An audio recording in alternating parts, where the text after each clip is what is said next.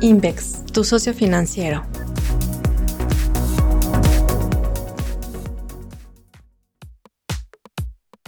Invex Análisis. Las implicaciones del nuevo etiquetado a productos. Por Giselle Mojica. Hola, mi nombre es Giselle Mojica y soy la analista del sector de alimentos y bebidas en Invex. En este podcast les hablaré sobre las implicaciones del nuevo etiquetado a productos. Es importante hacer referencia a que en octubre del año pasado comenzó a implementarse un nuevo etiquetado con el que las autoridades buscan sumarse a las prácticas que se han llevado a cabo en otros países, con el objetivo de ayudar al consumidor a identificar más fácilmente aquellos alimentos y bebidas con un alto contenido calórico, grasas saturadas, azúcares y sodio, y así favorecer la selección informada de alimentos y proteger la alimentación de los niños. Lo anterior forma parte de un esfuerzo para prevenir enfermedades, pues recordemos que México se encuentra en el segundo lugar entre los países de la OCDE con el mayor porcentaje de adultos con sobrepeso u obesidad, con una métrica de 33% respecto al promedio de la OCDE de 19.4%.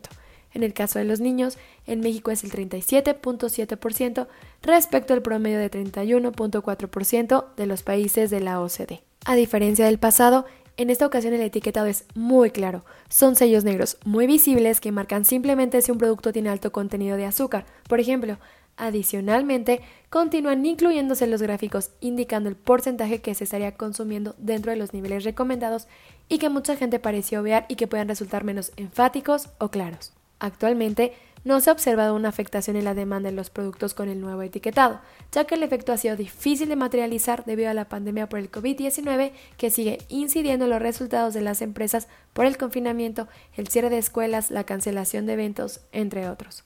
Es difícil, por tanto, medir por ahora el impacto, conscientes además de que el consumo de este tipo de productos es elevado en nuestro país y que en el pasado otras medidas regulatorias como fue aplicar impuestos especiales a estos productos no dañó de forma relevante su demanda. Pero creemos es interesante revisar qué ha pasado en otros países en donde ya se ejecutó desde hace tiempo esta medida, como es el caso de Chile y Ecuador.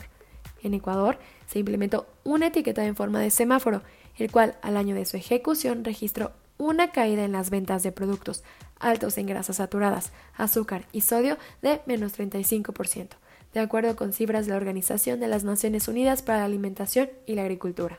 En el caso particular de la embotelladora de Coca-Cola Arca Continental, en dicho país se reveló que desde la imposición del etiquetado en 2014 los volúmenes mostraron cierta resiliencia y fue hasta el 2016 cuando se contrajeron debido a la implementación de un impuesto a bebidas azucaradas. Sin embargo, los resultados muestran una recuperación en 2018, aunque con un crecimiento limitado debido a un entorno macroeconómico complejo. Mientras que en Chile no solo se implementó el etiquetado, sino que se prohibió la publicidad de alimentos con excesos de calorías, grasas saturadas, azúcares y sodio, así como su venta en escuelas a nivel prebásica, básica y media, además de que los límites aplicados incrementaron de manera gradual para llegar a los umbrales establecidos de calorías, azúcares, sodio y grasas saturadas.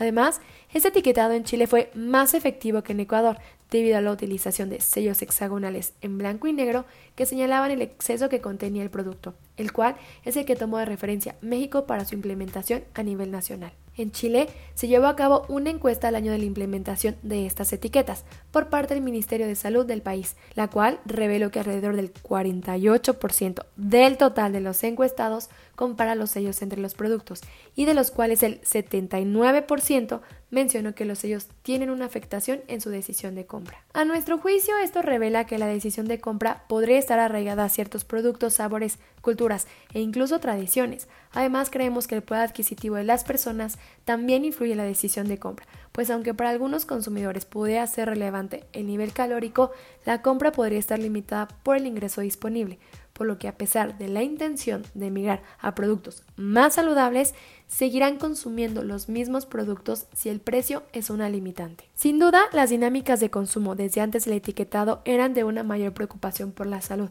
y si a esto le sumamos el temor que ha generado el COVID-19 en la población al ser más agresivo el virus en personas con ciertos padecimientos previos, como el sobrepeso y la diabetes, es esperarse que la demanda de productos percibidos como menos sanos o dañinos para la salud sigan bajo presión. Esperamos que el etiquetado incida en la decisión de compra de los consumidores en México y por lo tanto conlleve una disminución en los volúmenes de los alimentos y bebidas en el país y que este pudiera ser evidente incluso al año de su implementación, aunque prevemos que el impacto será menor que en otros países debido a un consumidor arraigado a estos productos, pues destina cerca del 5.6% de su presupuesto a bebidas azucaradas respecto a legumbres y leguminosas con un 2.4% frutas con 3.8% y leche con 4.8%, de acuerdo con cifras de la FAO. Este mismo organismo señala que México es el país número uno en consumo de refresco, con alrededor de 163 litros al año, un nivel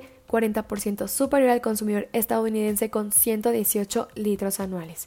También consideramos que el consumidor mexicano ha mostrado resiliencia en la implementación de distintas políticas públicas, como fue en 2014 el impuesto a bebidas con alto contenido de azúcar, el cual se trasladó a los consumidores a través de un mayor precio. La OCDE comparte que al año del impuesto, la compra del refresco cayó en menos 5.5% y en el segundo año lo hizo en menos 9.7%. Sin duda, fue un efecto adverso para la industria, pero el impacto fue menor al que se temía. Por otro lado, la regulación en México a nivel no implica la prohibición de anunciarse ni de venderse en escuelas, y ese podrá ser un efecto adicional que limite la caída. Es cierto que actualmente las escuelas permanecen cerradas por el COVID-19 y por lo tanto se tiene ya un impacto por no poder vender sus productos en estos establecimientos. Ello podría cambiar si se da una apertura en el futuro cercano. Estimamos que por los cierres en las escuelas Arca Continental y COF dejan de percibir alrededor del 5% del volumen en México, mientras que Bimbo menos del 4%. De momento, solo los estados de Oaxaca y Tabasco prohibieron la venta y distribución de bebidas y alimentos con altos niveles de azúcar, grasas y calorías a menores de edad, incluyendo la venta en centros educativos y médicos. A futuro esperaríamos una recuperación en medida que se vayan relajando las restricciones de confinamiento. Sin embargo, existe el riesgo de que el resto de los estados pudieran endurecer sus políticas en las escuelas para reducir la obesidad infantil.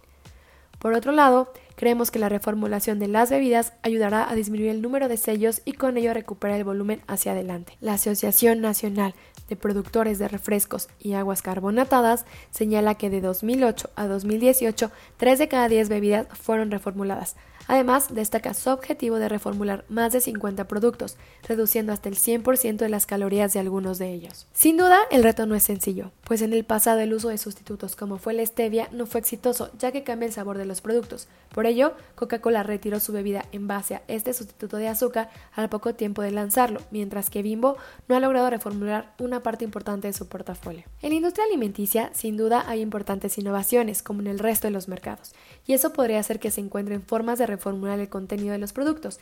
Sin embargo, parece que no será en el futuro cercano como para poder eliminar rápidamente los sellos en sus productos. Concluimos que el nuevo etiquetado sí impactará en la demanda, aunque esperamos que el impacto en nuestro país sea menor respecto a otros debido a un mayor consumo per cápita de refresco y a la resiliencia que ha mostrado el consumidor a la implementación de otras políticas públicas. Creemos que la capacidad de las empresas para recuperar el entorno perdido estará en la velocidad para reformular sus productos, manteniendo el sabor que logre retener al consumidor y sobre todo de forma que logre desapegarse a la imagen de un producto poco saludable. Gracias por escucharnos y los esperamos en los siguientes podcasts. Mándanos tus preguntas a invexanalysis.com. Síguenos en nuestras redes sociales para mayor información. Visita nuestro sitio web invex.com.